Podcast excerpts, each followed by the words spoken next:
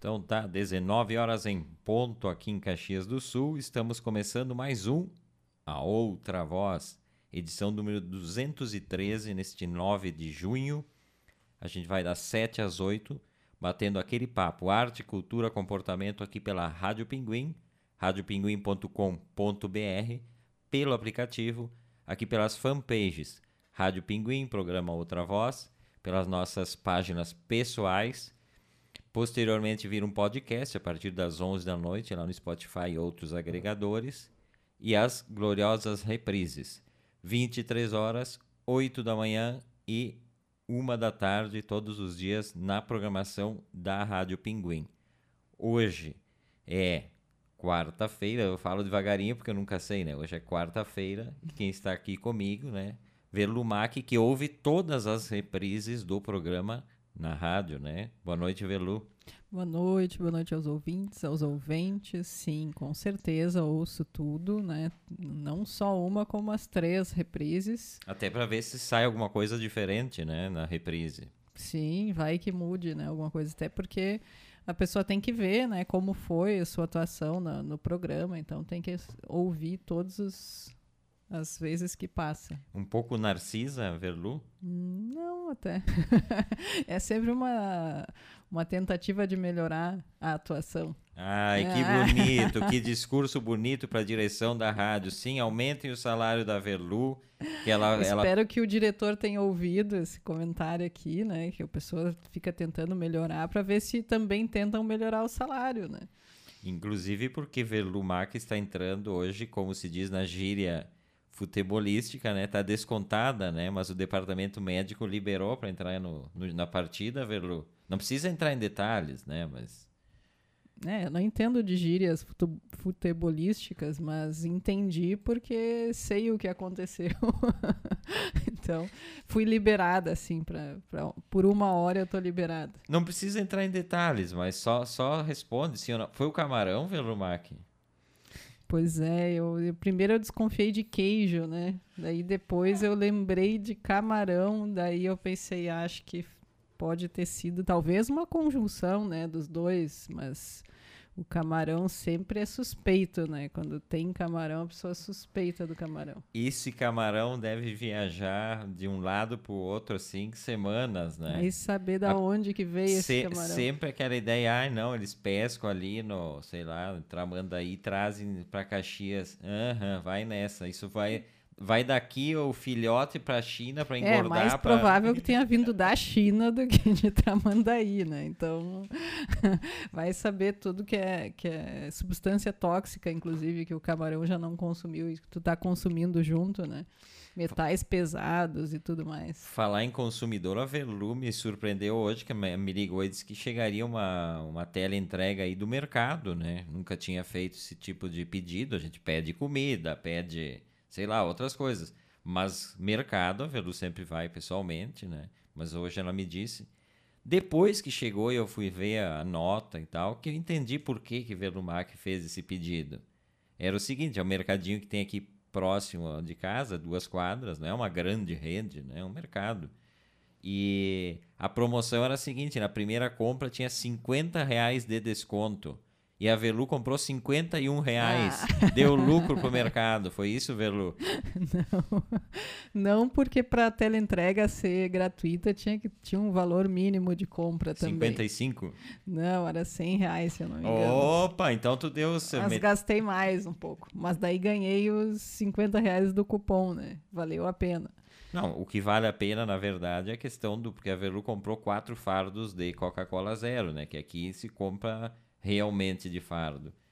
E como eu estou preocupado, falei ontem no programa, vai mudar o sabor, daqui a pouco não, não, não é tão bom, tem que fazer estoque. Mas o bom é não ter que trazer, né? A Velu sempre tem que ir no mercado, carrega no carro, depois carrega para cima. É. Eu ajudo da porta para dentro, né? É um carregamento a menos, né? De, de tu ter que pegar no mercado, botar. Então foi realmente facilitou a vida. Eu gostei da experiência. Só que eu gostaria de que tivesse sempre o cupom de desconto, mas era para uma primeira compra, né? É, mas já falou o seguinte: a próxima vai no teu nome para ter os 50 reais. É, óbvio. Que horror. Desculpa aí, mercadinho do bairro. É, pessoal não, não dá força, depois não sabe porque quebra Primeira tudo. compra né? do aplicativo. Mas daí eu acho que é o aplicativo, não é o mercado, porque valia para vários mercados. Então Tá não bom, sei se é o então. mercado. Quem tá chegando aqui, então, vamos lá chamar, fazer a escalação do time, né? Já nos escalamos aqui, agora vamos seguir com a escalação. Miguel Luiz Trois, boa noite, Everton, Verlu Euventes, boa noite, Miguel. Fica até o fim hoje, hein? Hoje vai ter bastante música no programa, mas nós não vamos interpretá-las, tá, ô Miguel? Mas nós vamos usar os originais, porque senão vai dar processo uma hora dessa. O Paulo Bertelli, dando boa noite, bora participar do programa. Acho que preciso urgente adotar um cachorro. Risos, mas vocês são ótimos. Bom, boa noite, Paulo. Obrigado pela companhia, né? De sempre nos últimos tempos agora. Lá de São Paulo, né? O Paulo nos assiste de lá. E ele diz: ó, hoje não vai ter carreteiro, mas aquele X de Sampa. Ah, então não vai. passar fome, então. É, só se pediu dois, ô Paulo, senão, senão vai ser feia. Bom, pede um mais tarde, né? São Paulo as coisas fecham na Imagina madruga. pedir um mini X de São Paulo, daí sim, né? Pede o de picanha, aquele da Velu, que vem um, um hambúrguer de picanha e briga, que não é uma picanha inteira, um espeto de picanha dentro, como ela, ela imaginou. O Luiz Marasquim Abrianos, lá de Santa Catarina, dando boa noite, Everton, Velu, Vetio Cane e todos os amigos ouventes. Aí ele tá, é, tá- na verdade, ele tá de- debochando da Velu, porque lá ele tem fresquinho, né? Camarão fresquinho em Caxias, ó, ele diz, ó. Mas lá, lá é barbada, né? Pessoal ali em, em Florianópolis e arredores. A Patrícia tá aí de Calhari dando boa noite. Boa noite, Patrícia. Bem-vinda ao Outra Voz. E o nosso querido Samuca Pingo também sempre com a gente, dando boa noite. Boa noite, gente. Obrigado pela companhia sempre de vocês aqui, né? É super bom saber que a gente entra no programa e o pessoal tá nos acompanhando aqui. E hoje teve uma treta, na verdade são duas tretas em uma, né?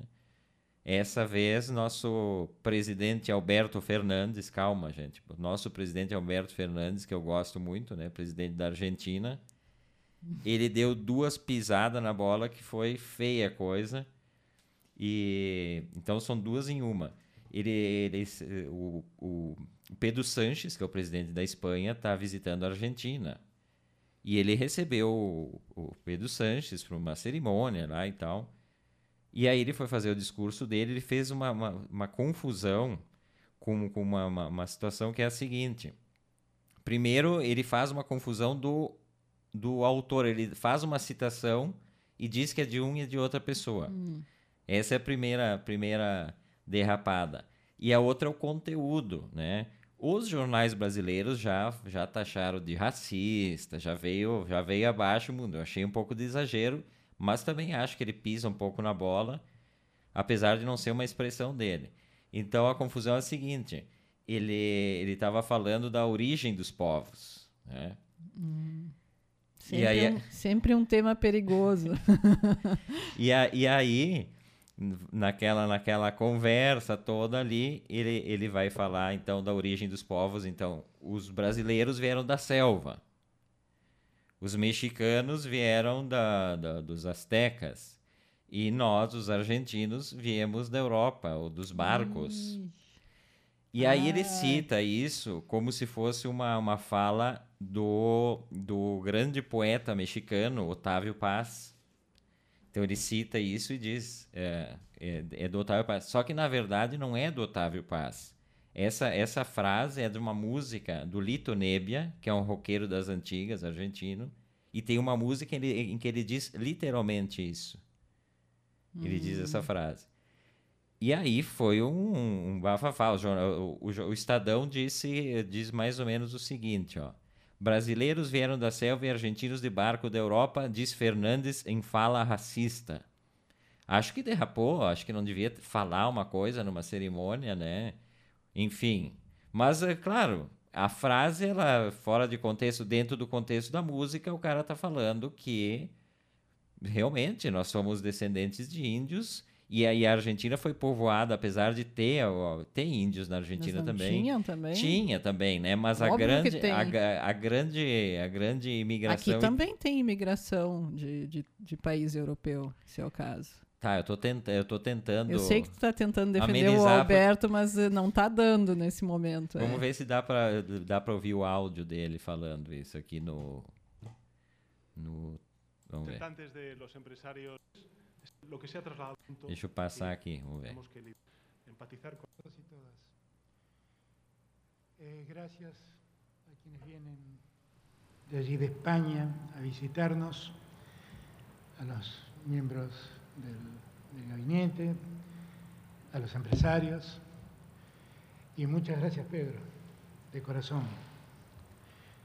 Eh, pocas veces uno tiene la suerte o la dicha de encontrarse com alguém que pensa tão parecido a uno. Provavelmente eu botei num trecho completamente fora ali, que não é, não é esse trecho aqui. É, é, esse vídeo aqui vai ser muito longo, não vamos achar aqui. E ele, ele, isso é um discurso que ele estava lendo, é um, uma coisa. Eu particularmente também sou um europeísta.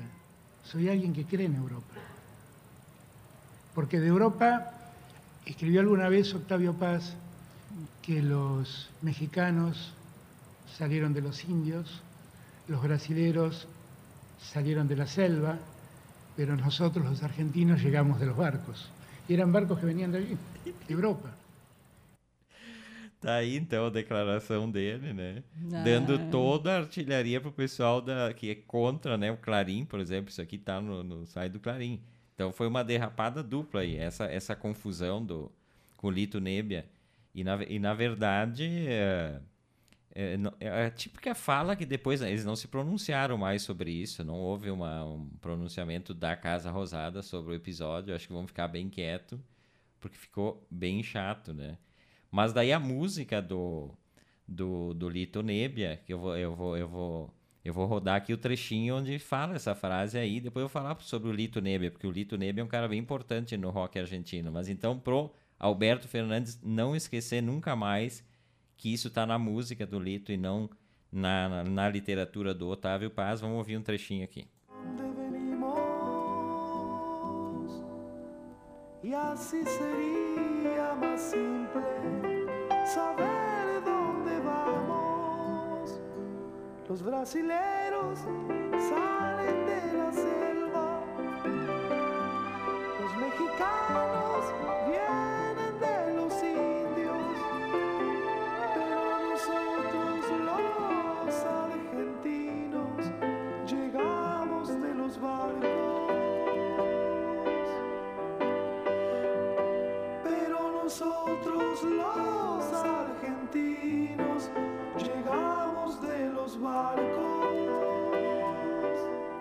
aí então o original, a canção original de onde saiu a frase de toda a polêmica, que vai repercutir ainda muito isso aí, né? Mas falando do Lito Nebbia um pouquinho, o Lito Nebbia é um cara que é meio que o pai do rock da Argentina, que o rock argentino nasce não em Buenos Aires, o rock argentino nasce em Rosário, que é onde tinha uma banda chamada The Wild Cats, que o Lito Nebe ainda não fazia parte, se é do Youth Cats tocavam em bailes, né, na, na, nos, nos, salões de baile, e eles faziam o que? Eles, eles tocavam Beatles, uh, faziam versões em uh, espanhol dos Beatles, Chuck Berry, os caras que eram do rock americano, eles faziam tudo versões. E aí, em determinado momento, eles ficaram sem vocalista, e aí alguém descobriu o Lito Nebbia, que era um cara que morava por lá, era de uma família de músicos que circulava pela, pela Argentina inteira tocando e tal. Então os pais, é tipo circo, assim. Isso em que época? Isso em 1965, mais ou menos, 64, 65. Aí eles descobriram, então o Lito Nebe fez um teste e eles, eles cantavam também versões do Elvis Presley. Então era basicamente o rock, o rock dos anos 60 americano transformado em letras em espanhol. E aí o, os Wild Cats, daqui a pouco eles mudaram o nome para Los Gatos Selva Salvajes. Sim, né? traduziram, traduziram o nome. nome. que era a única coisa que eles não que tinham eles traduzido. faziam até então era traduzir as músicas, depois traduziram o nome da banda. E, e aí, e aí daí o, o Lito Nebbia entra ele era um grande compositor, ele tinha manha de, de compor. Hum. Tanto que ele compõe o primeiro grande rock argentino, que é La Balsa, né? Que, depois todo mundo regravou, regravou La Balsa. Tem uma, uma história que ela foi feita dentro de um banheiro de um bar lá, o cara tava fumando um baseadão lá e fez no, no banheiro e quando ele voltou para a mesa ele já tinha letra e tal. E aí eles se transformam depois nos Los Gatos, então. Eles tiram os Salvajes e Los Gatos. E, e aí eles fizeram o primeiro single lá em 65, foi um sucesso. E aí eles vão para Buenos Aires, tinha um, uma empresa que era meio monopólio de TV, rádio, gravadoras. E aí eles conseguem contrato com essa empresa. E aí o Los Gatos, então, faz um, um grande sucesso. Eu tenho tudo isso anotado, eu tenho há muito tempo a ideia de fazer um podcast curtinho, de 15 minutos por episódio, contando um pouco da história do rock argentino. E aí eu fui fazendo essas anotações, daí hoje eu me lembrei, vou falar do Lito. Então, o Lito tem toda essa história, né? E então um cara importante, mas a treta hoje foi por culpa do, do, do Lito, que é um cara que tá, tá vivo ainda. Eu vi um show dele no, no YouTube, que foi lá no, no Centro Cultural Kirchner, Kirchner que é que em Buenos Aires maravilhoso espaço, é onde era a central de correios, né? Que o prédio por si só sempre foi esplendoroso e agora foi transformado nesse centro nessa, cultural. Centro cultural. E tem um show do, do Lito Nebia que foi gravado ali, que é, que é lindíssimo, assim, é lindíssimo. Ele toca e piano. Ele canta essa música? Ele, não, acho que não. Acho que essa música ele, ele não canta. E agora ele vai tirar, inclusive, do, do, do repertório dele, porque não, não cabe não, mais. Não né? cabe mais. Já não cabia mais a música, mas ela foi feita em 1960 e poucos, então tudo bem, né? A gente passa pano para isso. É, Agora, eu não sei. Se tá hoje já não, já não dá mais, né? Aquela coisa. então, é, Alberto Fernandes, querido, Lito Neve é um cantor. Não, e, e, e pior que Alberto Fernandes é um cara que é, ele tem uma relação muito próxima com música, né? Esses dias a gente falou Sim, do. Ele, ele canta, toca. Ele né? toca violão toca. e canta, né? Tanto que esses dias a gente falou do, do aniversário do Bob Dylan. E o Bob Dylan é o grande herói do Alberto Fernandes. O, o Alberto Fernandes conta, já vi entrevistas dele, ele começou a tocar, aprender a tocar violão e cantar porque ele queria ser o Bob Dylan. O Bob Dylan é o ídolo maior do, do, do Alberto Fernandes. Tanto que o cachorro do, do Alberto Fernandes, que é famosíssimo na Argentina, a gente segue o Instagram do, do, do Dylan. Dylan, né? Que é um cachorro, um, uh, como é que é? é, é Collie, né? Que se chama? Eu acho que é Collie. Collie, ou Alessi, enfim. É. Então, é uma homenagem pro, pro, pro E tem Bob o filho do, do Dylan, né?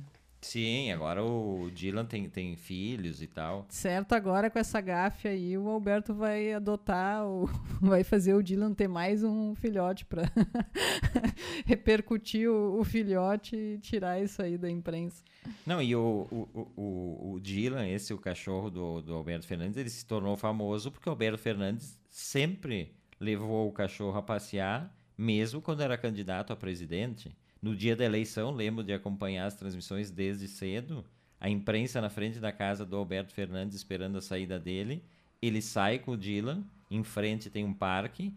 Ele vai e diz para os jornalistas: ah, vocês param por aqui porque agora o espaço é do Dylan, vou levar ele a passear. E ele levou o Dylan a passear. E ele é um cara, né? Independente das questões, se discutir política é sempre complicado, mas ele é um cara muito simples assim, né? No dia da posse ele foi dirigindo o carro até o Congresso. Sim. Ele, ele disse que ele nunca, agora, óbvio que agora como presidente, mas quando ele era ministro no governo do, do, dos Kirchner, ele disse que nunca, ele, ele que abastecia o carro dele, nunca andou com seguranças e tal. Claro, quando tu é presidente não é uma questão de querer ou não, é obrigatório, né? Mas ele, ele é um cara simples e tal. Mas essa derrapada aí foi feia, hermano. É, não teria que retificar. E o Otávio Paz, só para falar um pouquinho do Otávio Paz, que ele confundiu a citação ali, é um grande poeta mexicano, um dos mais importantes poetas latino-americanos, né? Tem a, a, El Fuego de Cada Dia, um dos livros dele bem importante, mas tem um ensaio, uh, um ensaio que Otávio Paz escreveu, que é um clássico dos ensaios, que é uma história, na verdade, do México, da, da, da chamada Nova Espanha, mas acompanhando a vida da Sor Juana Inês de la Cruz, que é considerada a primeira poeta em língua espanhola da América, né, que era uma freira. Então ele constrói um ensaio, um ensaio enorme assim, tem pela editora Ubu, eu já li, é ótimo assim, já um leu? texto, hum. é um texto ótimo. E a história dela é ótima, né? Ela que de família rica vai para o convento e escreve lá e, e tem uma, uma poemas muito eróticos, inclusive, né? Então, é um personagem importante da, da literatura. Esse é Outra Voz desta quarta-feira. A gente vai até às oito, eu, Everton Rigatti e Verlumac, batendo um papo. Verlumac, se conseguir aguentar até o final do programa, né? Não corremos perigo, Verlumac. Não, por enquanto bem tranquilo. Qualquer coisa eu vou dando sinal aqui.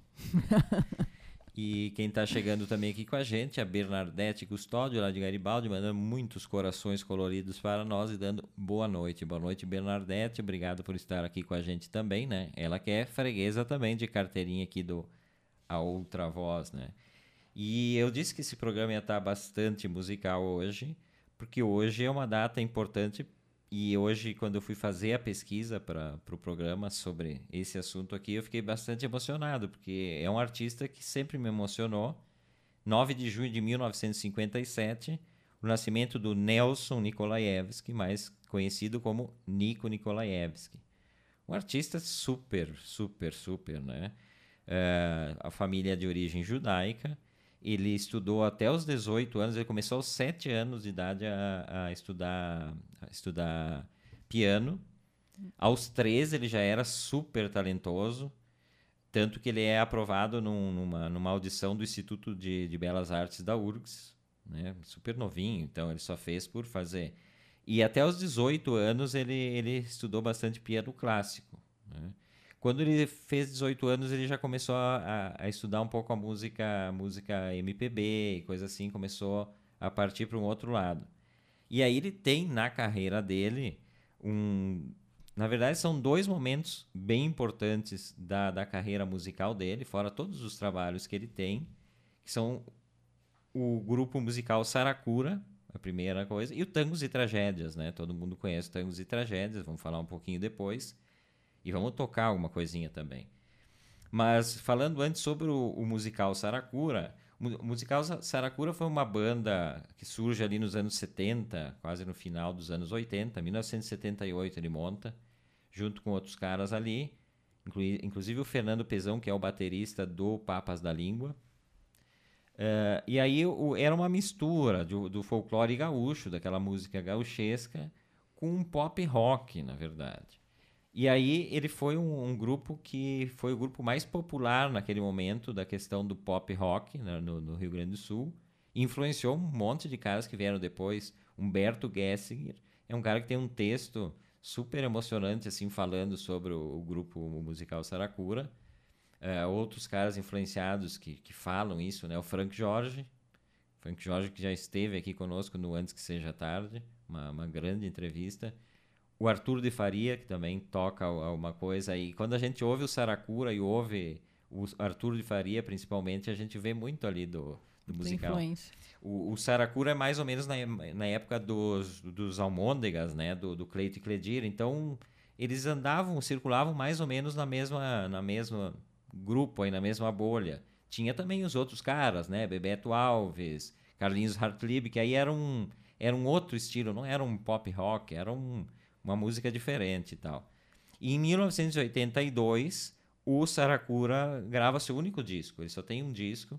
Então, para especialistas, aqueles caras que gostam de ser especialista em banda, é prato cheio ali, né? Tem um disco, ouve o disco mil vezes e aí já sabe todas as músicas. E deve ser um disco que hoje, se encontrar esse disco, deve valer uma grana, né? Mais ou menos. É, é, é bem interessante pensar, eu nem tinha pensado nisso. Deve ter pouquíssimas, inclusive. E aí, é, dentre as músicas deles, né, eu vou rodar um trechinho aqui, uma que é a letra do Mário Barbará, que é o Shot da Amizade. Quem regravou essa música aqui, eu não sei se foi o Frank Jorge, claro, tem outras regravações, mas tem, eu, eu não sei, tem um disco do Histórias do Rock Gaúcho, lembra aquele disco? Tem, sim. E tem, tem essa aqui, mas eu não me lembro quem gravou, mas vamos ouvir um trechinho, então, na na versão original aqui do Saracura. Vamos ver aqui.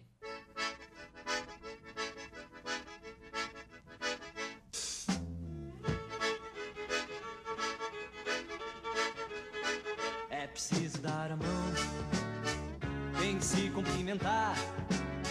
Mas depois de ser amigo, não vale o coração negar. Se tropeça numa pedra, se tropeça numa rua Tropecei na minha estrada, tropecei até na tua. Mas quem foi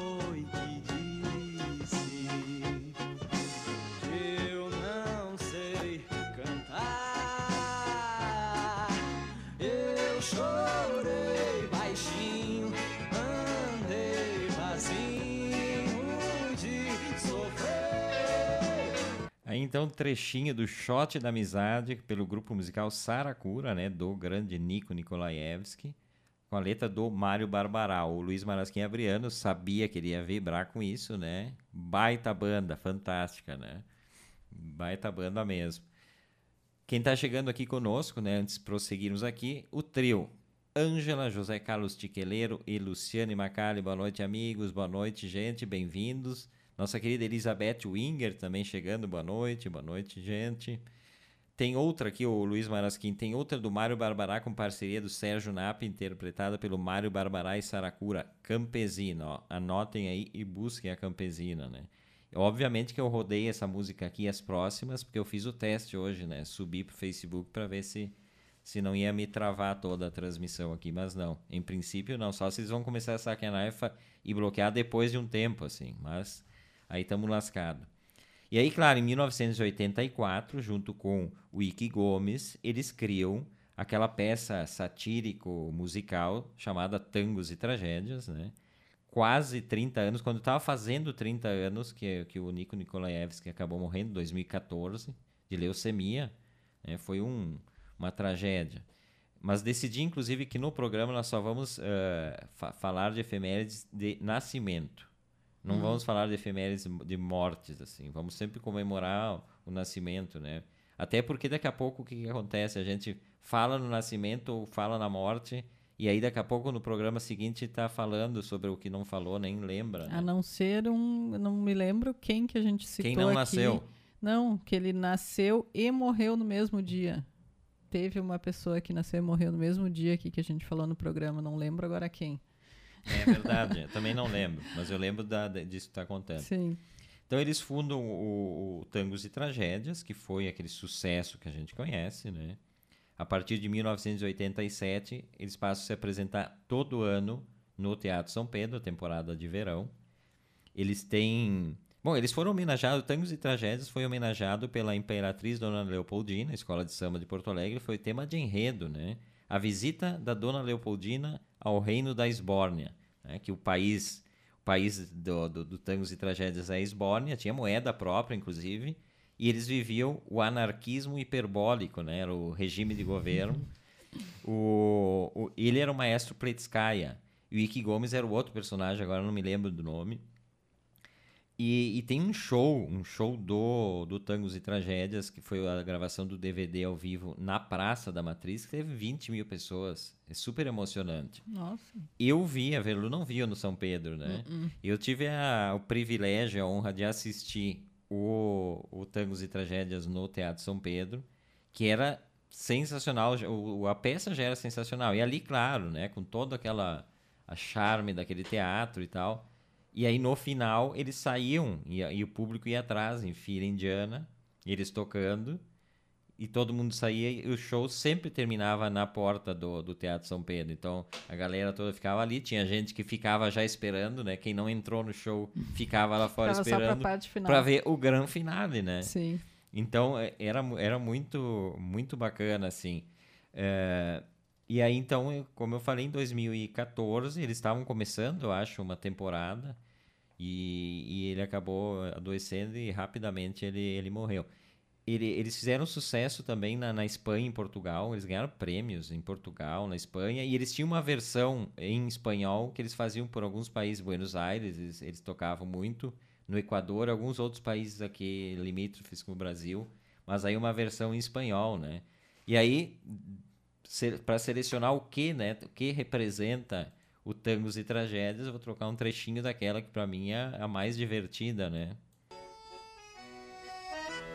Pode cantar junto, Velumar, mais baixinho para não estragar.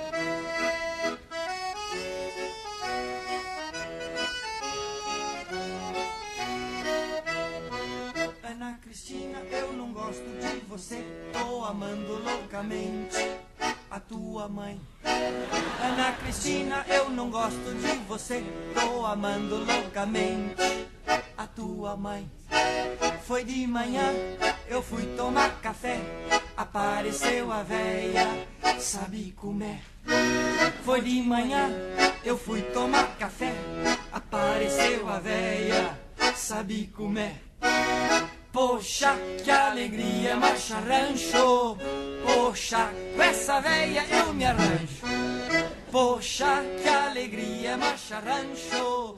Poxa, com essa véia eu me arranjo. Isso é genial porque eles tinham uma, uma interação com o público que era algo que só quem viu sabe, né? É, é uma interação perfeita, assim. Então, esse é o trechinho de Ana Cristina. E, e o, o Nico Nikolaevski também, posteriormente, ou paralelamente, ele teve uma carreira solo. Né? Ele, ele morou muitos anos no Rio, um, quase uma década no Rio, enquanto eles tinham tangos e tragédias. Mas ali ele fez muita trilha sonora para teatro, ele fez para muitas peças. Tem alguma coisa que ele fez para cinema também, alguma trilha para curta-metragem, para longa. Mas o grande foco dele sempre foi trilha para teatro. Ele tem um disco que é uma ópera, uma, uma ópera sátira, que é As Sete Cenas da Verdade, de 2004. O primeiro disco solo dele é de 95. E aí tem o, o de 2008, que é Onde Está o Amor. Mas tem uma outra coisa que é genial do Nico Nikolaevski, que é o Música de Camelot, que é um show que ele criou, onde ele trazia sucessos popularescos, mas bem popularescos, e fazia uma versão dele, né? uma versão uh, de piano, né? o piano e voz, e, e, aí eu vou rodar um trechinho. Tem várias, né? Tem Tô Nem Aí da Luca, né? Lá, Luca com latino.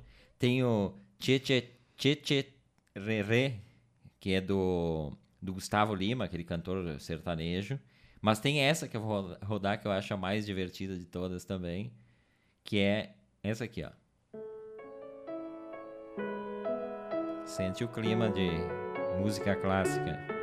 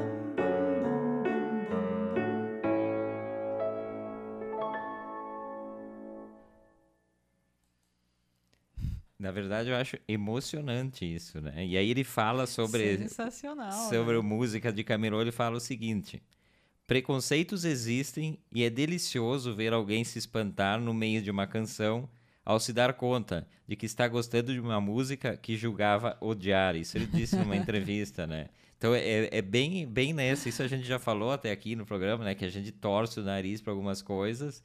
E aí o cara traz essa, essa, essa nova versão. Essa lei, releitura. Essa, né? essa releitura quase clássica, assim. E a pessoa se emociona com uma música de um cara que a gente ia dizer, ah, eu odeio esse cara. Lembro de ver um menino tocando, Michel Telotto, lembra? Lembro. Em Berlim. Uhum. E ainda eu, eu, fiz graça com isso, daí hoje eu fico pensando, idiota, eu, né? Ele tava tocando saxofone, ou essa mesma canção, Aí Se Eu Te Pego. E aí, então essa coisa, né, do cuidado, né, aquelas coisas, ah, ah, isso aqui eu não, eu não ouço, não. Se tu gosta, tu pode ouvir, né? Não, tanto é que vamos combinar, né? Quanta música que a gente, inclusive, ainda gosta, que conheceu quando era bem jovem, que não existia internet, não existia Google para procurar letra, a gente não sabia inglês, por exemplo, na época, que, né? E, e se tu for ver a letra, é um pavor. Tu, tu, nunca, se fosse em português aquela letra, tu não gostaria. Tu, tu te encanta com o ritmo, né? Tu gosta da letra por isso, tu gosta da música por isso. E, claro, música nacional, tu sempre vai, vai ter uma capacidade maior de avaliar né, essas questões. Mas músicas internacionais, quanta coisa que tu não gosta até hoje que, que se fosse em português tu acharia né, o ó, assim. Então... então, aqui uma pequena homenagem né, deste humilde programa a esse, esse cara genial que foi o Nico Nikolaevski. Eu tive a oportunidade de conhecer pessoalmente o Ike Gomes, né, o parceiro dele que depois do, do, do, da tragédia, né, o encerramento do Tangos e Tragédias com essa tragédia, que foi a morte dele, super jovem, é, fez, começou a fazer um show chamado Tantango, né? E eu tive a, a honra de gravar um, não, não o show em si, eu gravei o show, mas para outros usos. E eu convivi um, um dia inteiro com eles em Gramado aqui, um cara super tranquilo, assim aquele cara que a gente vê no palco, aquele maluco, não tava ali, né? Ele é um outro, ele é um ser calmo, compenetrado, meio tímido, inclusive, o Ike Gomes. E então, gente, claro, imagina o que não sente, né? 30 anos fazendo o mesmo espetáculo, 30 anos juntos fazendo, fora as carreiras paralelas, né? Que é importante também até para não ficar centrado naquela naquela naquele convívio de 30 anos tu tem que Não, ter, né? Porque a pessoa deve ter vontade, né, de fazer outras coisas e, e ficar só numa coisa ali deve ser um pouco chato, né, para o pessoal que é criativo, assim, tu tem vontade de criar, de fazer um monte de coisa e tu tem uma coisa que está dando muito certo, mas ao mesmo tempo tu tem a vontade de fazer outras coisas, né? Então acho que a carreira individual deles era importante para essa parte. É, e até conversamos um pouco sobre isso, ele conta, né, o Ike Gomes que no primeiro momento cai, o, te tira o, o, chão debaixo dos pés, né? Tu tá naquele processo. E eles sempre faziam inovações, né? Não era sempre exatamente o mesmo espetáculo. E como tinha essa coisa de interação com o público, eles levavam gente para cima do palco e tal. E então era um espetáculo que, que ia se, se modificando em pequenos aspectos, mas muito conhecido, né? Hoje eu estava assistindo hoje à tarde trechos de shows no Brasil inteiro. Então as pessoas, tem pessoas que viram mais de 10 vezes o show dos caras. Eu já vi os caras contando isso. Ah, uhum. eu já fui, fui a 10 tangos e tragédias, né? Essas, essas peças que duram tanto tempo, essas não tem como dizer que são excelentes, né? Tem o Bailei na Curva, que é outra, né? Que tem uma, uma, uma vida, assim, longuíssima também. Então, essa nossa pequena homenagem, eu realmente me emociono, não conheci ele pessoalmente, mas o artista, né, o artista... É, eu lembro que eu fiquei bem, e olha que eu também não, né, não conhecia assim, mas fiquei bem chateada quando ele faleceu. Foi bem triste mesmo. Este é Outra Voz desta quarta-feira, eu, Everton Rigatti, vendo o MAC, batendo um papo, arte, cultura, comportamento até às 8 da noite aqui pela Rádio Pinguim, Uh, o Paulo Bertelli tá falando top demais, né? Tá gostando aqui da, da questão do, do Nico Nikolaevski, mas já vou puxar uma tretinha do Nico Nikolaevski aqui. Não dele, mas dentro do assunto aqui que eu falei que todo ano em, no verão eles se apresentavam no Teatro São Pedro, né? Sim. Que era co coordenado pela dona Eva Sofer, que praticamente, né? eu vou falar aqui, o pessoal já fica bravo. Se, se adonou do teatro e tal, né? Isso a classe artística que diz. Eu só tô repassando a treta aqui. E aí, porque era um, um espaço público, né? Sim. Só que ficava tudo muito centralizado na dona Eva Sofer, que já, já faleceu. E aí a treta que os artistas têm, tinham com ela é que ela só botava os artistas dela e eles ganhavam espaço todo ano. Tipo, sempre, não, não me lembro se era janeiro ou fevereiro, Tangos e Tragédias estava reservado. Bandas de rock também. Nenhum de nós. Nenhum de nós, que era em dezembro. Uhum. Nenhum de nós Inclusive, era sempre. a gente foi. A gente foi, sempre era em dezembro. E por aí vai. Então, sempre houve uma grita aí com relação à falta de editais para a preocupação do espaço, né? Por um lado, tá, ela tá mantendo, porque daí diziam que para peças de São Paulo e Rio de teatro valia tudo e que aqui tinha essa ideia de ah, eu vou selecionar, curar. Mas é complicado quando tu é, é, gestor de um espaço público, tu dizer que vai o que tu gosta, né? É bem complicado. No caso dela, específica ali do, do teatro, também é mais complicado porque a gente sabe que ela realmente se empenhou e lutou muito, né, pelo teatro, pela toda a reforma e tudo que, né, porque a gente sabe que na área de cultura é muito difícil. Verba nunca tem, é a última área que recebe alguma verba e, e, também profissionais eles não costumam contratar muitos, né? Fica sempre de escanteio, tanto em verba quanto em todos os aspectos, assim. Então, quando alguém como ela, né, uh, resolve, né, lutar por essa causa e, entre aspas se adona, mas realmente ela teve que fazer isso para alguém tinha que assumir, né, digamos, e ela assumiu isso e, e acho que até fez muito bem, né? Mas, ao mesmo tempo, tem o outro lado. No momento que a pessoa é um espaço público, né, em que tu tá ali exercendo esse papel, mas que tu te sente pouco dono, né? Porque tu sabe que tu depende daquilo ali, o funcionamento daquilo ali dependeu de ti, depende de ti. Então tu acaba te apropriando de algumas coisas que não deveria, né? Como acontece com governos, né? Em todas as áreas, quando tem poder, né? Não importa a área, né? Se é, se é uma cidade, um estado, se é um, um teatro, se é uma galeria de arte. Opa, se, se é, um... galeria de arte, eu já vou trazer a treta de sempre aqui local, né? Sobre a, a, posse de espaços públicos. Não sei se cito o nome, isso dá processo, não? Mas acho que falando assim, o pessoal já entende quem é de Bom, Caxias. Bom, tem um senhor aqui em Caxias que administra mais ou menos uns 283 anos a galeria e o teatro municipal, né? O, o chamado a casa de cultura, né? Sim. Tem o espaço da galeria e tal. Nunca houve um edital para ocupação daquele espaço, que é um absurdo. Já contei aqui, mas sempre gosto de contar de novo, me dá um prazer em contar, de, de mostrar a face dessa figura, que tinha uma, uma exposição e uma das obras era interativa, da Neil Kremer, era uma, uma uma, uma tela de papel, acho, né, em branco, em onde as pessoas podiam intervir em cima da obra ali. E aí, na época, o governo, o governo do Daniel Guerra, que depois sofreu impeachment, e alguém foi lá, alguém que é um amigo nosso, inclusive, que já fez parte da Rádio Pinguim, escreveu lá na, na obra: Guerra nos deixa em paz. Uma frase ótima, inclusive, né? Poderia ter vários sentidos, não necessariamente ser sobre o prefeito. Poderia estar falando da guerra, enfim. E aí o, o prefeito ficou muito indignado com isso e levantou o telefone vermelho, aquele telefone que, que se liga para os puxa-saco, né? Tem o telefone para ligar para os puxa-saco para cumprir ordens, né? E essa ligação foi para o secretário de Cultura. O secretário de Cultura levantou o seu, né? Porque os, os subchefes também têm o seu telefonezinho vermelho para dar ordens, né? Por incrível que pareça, chefetes de, de meia tigela ligou pro coordenador, né, o diretor, esse que eu falei há 200 anos da Casa de Cultura, e o, o gênio do diretor fez o seguinte: ele foi lá e desenhou uma flor em cima da frase do Guerra nos deixa em paz.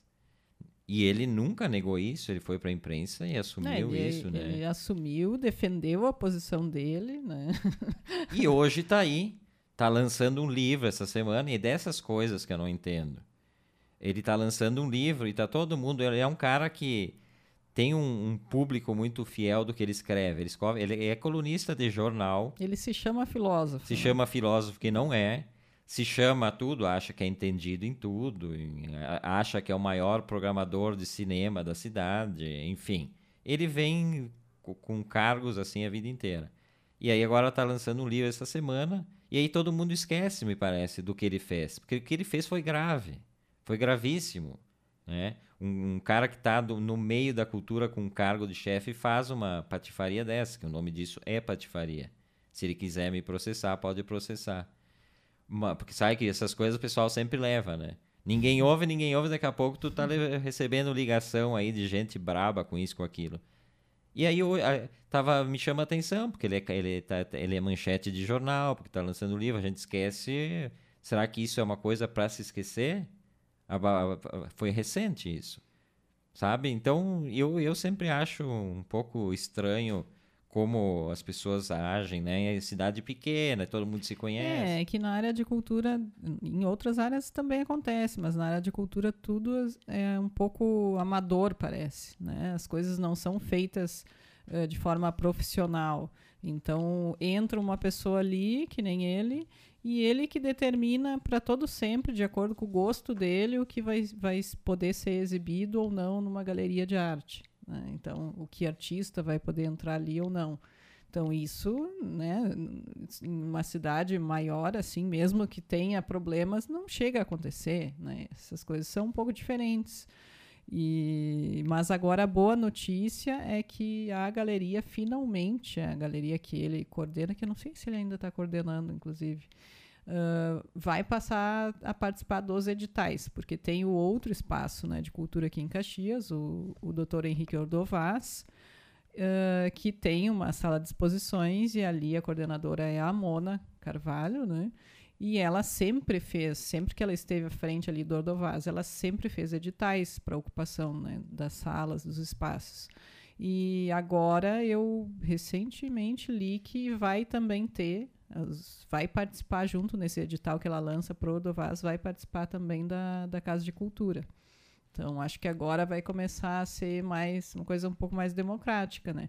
Porque a Mona é uma pessoa que, que tem uma, uma visão diferente já. Né? É uma pessoa que já esteve ali, que voltou agora para o comando, mas que ela dá oportunidade, né? que, ela, que ela tem uma visão ampla, assim. Não é que nem esse outro que tu está citando, que simplesmente se adona do espaço. Né? Que é isso que está errado. Tu pode pode estar tá à frente do espaço, tu pode coordenar, dar o melhor de ti, buscar coisas extras além do que seria o teu trabalho, né? Mas tu tem que entender que aquilo não é, não é teu, né? É um espaço público, né? Como o teatro em Porto Alegre, que não era, né, dela e, e ela tornava como sendo um, quase um, um, uma propriedade privada ali, né? Quase um teatro privado. A minha intervenção nessa, na, na livraria onde ele está lançando o livro seria entrar com um sprayzinho de, de, de pichar e pichar todas as, as capas dos livros dele. Com uma flor? Com uma flor. Porque eu achei que ia ser uma flor a capa do livro. Mas não, não é uma flor, é uma figura geométrica e tal.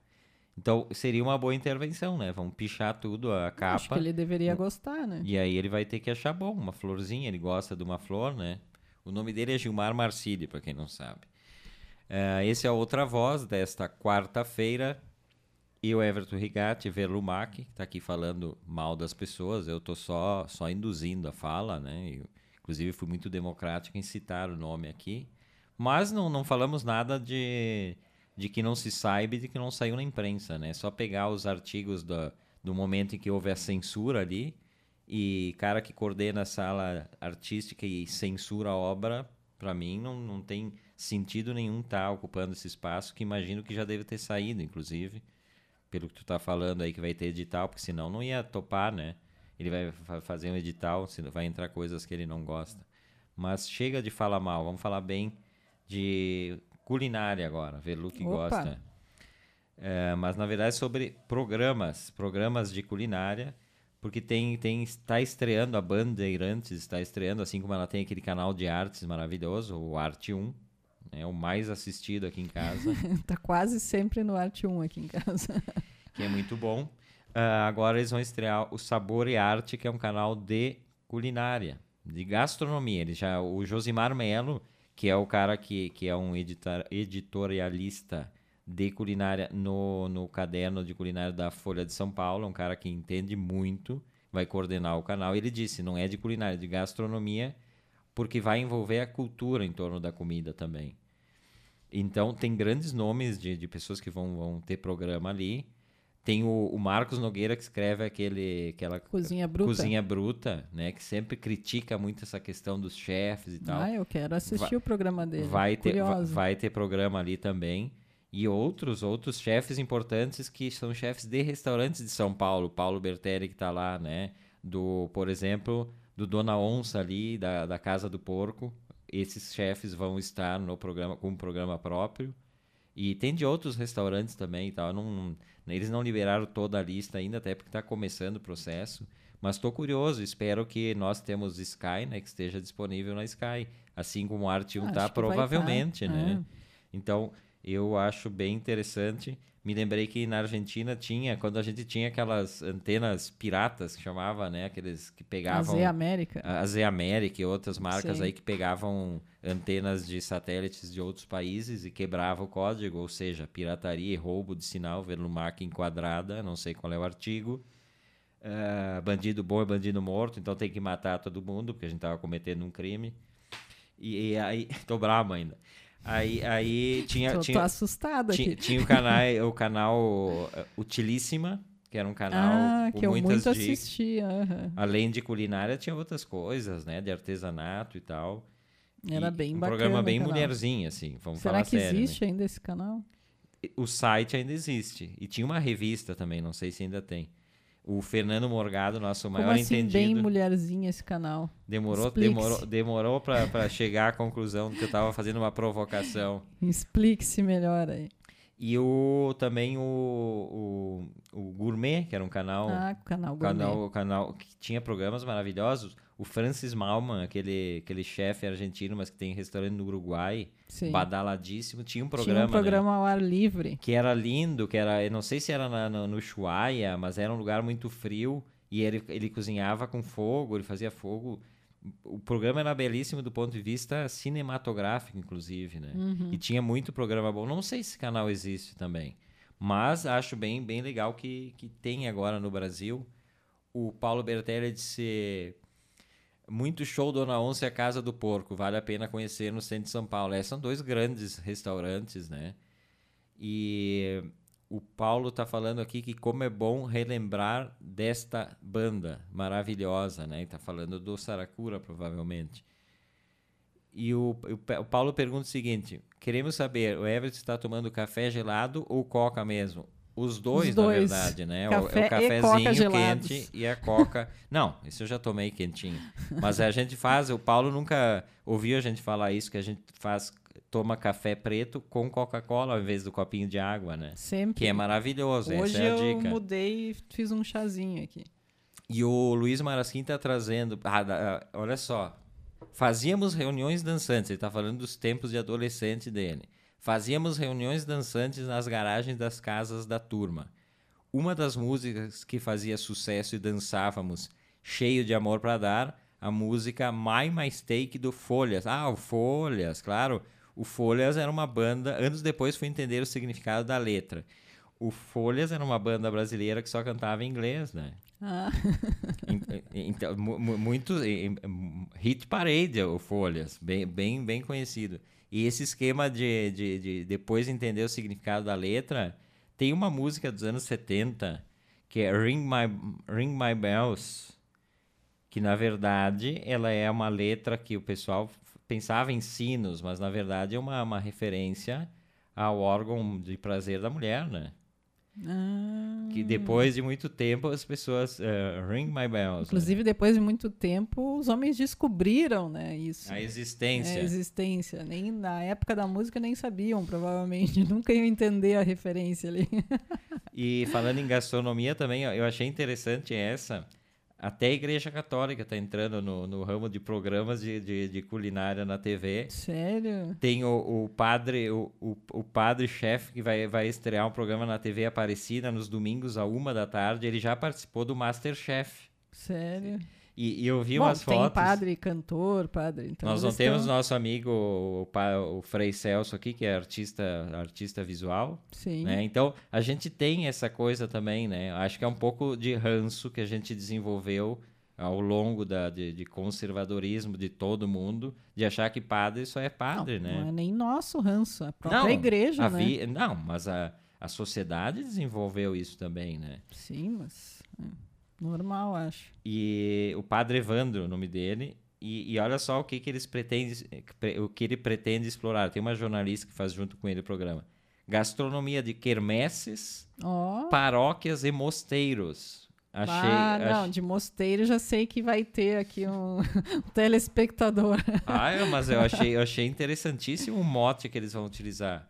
Pois, vamos pegar uma, uma coisa bem. Aquela bem comida caseira mesmo, né? Aqu- Aquelas veinhas assim fazendo aquelas, aquelas massas, aquelas coisas gostosas mesmo. Não vamos fazer que nem a Masterchef, a, a, a atriz eh, a Cláudia. Como é que é o nome dela? Cláudia Fon, Fon, eh, Fontan, uma coisa assim. Ela é uma atriz que está participando do Masterchef na Argentina. E ela deixou cair uma comida e disfarçadamente ela juntou, mas o disfarçadamente eles têm câmera Mas até porque ela... disfarçadamente na TV. E aí ela foi questionada por um dos jurados, era a comida que ela estava levando para eles provar. E ela negou, ela é uma excelente atriz, ela negou. Aí deu treta na Argentina, todo mundo querendo a cabeça da mulher, e ela foi mantida no programa, ela só levou um corridão ao vivo ali, mas foi mantida no programa. O pessoal ficou bem revoltado. Só deu uma. tem- tem- eu vi fotos disso, deu uma. Isso é normal também. Isso é, que não mata engorda. É sempre o- aquele ditado popular, né? Caiu no chão, dá uma sopradinha e come. Velu tem uma dica de livro, né? A gente tá nos cinco minutos finais do programa. Tenho. Tem uma dica de livro. Esse escritor aqui brasileiro, que é bem importante, né? O João Silvério Trevisan. Que eu já acho que comentei já de um livro dele chamado Pai Pai, que é um livro autobiográfico Já. dele, mais recente. Mas era o único livro que eu tinha lido dele e agora fui ler esse livro, Rei do Cheiro. né? E aqui, esse livro aqui eu achei, estou achando, né? Porque eu não terminei de ler ainda, mas ele é sensacional. Me surpreendeu realmente. Tu vai gostar. Eh, ele conta a história, é basicamente assim, o livro é dividido em duas partes, né? Na primeira parte, ele conta a história do Juan Carlos Coronado, que é o chamado Rei do Cheiro. Né? Ele vai do interior de São Paulo para São Paulo e era pobre, enfim, faz um monte de tramóia, abre uma lojinha na 25 de março e, e, né, pega dinheiro emprestado com um e, consegue tudo influência, tudo aquelas tramóias assim, né? Ah, e vai melhorando assim financeiramente e no fim ele se torna um grande empresário, né? O chamado Rei do Cheiro, né? E, e todo o livro em que vai contando a história dele, essa primeira parte aí, tem todas citações de programas de rádio, de, Opa! de programas de TV, ah, de publicidades né, da época, misturas, letras de música. Então, tu tá ali lendo e daí ah, vem um trecho de uma letra de música que tem tudo a ver com aquele pedaço ali que ele tá contando, sabe? Abri aleatoriamente aqui, tem aqui, ó. Lança todo esse perfume, me vira de ponta cabeça, me faz de gato e sapato, lança perfume, que é da Rita Lee, né? Sim, é, é realmente assim, a forma como ele conta é muito, eu achei bem diferente assim, né? E achei muito interessante. Estou na segunda parte do livro e, e recomendo mesmo.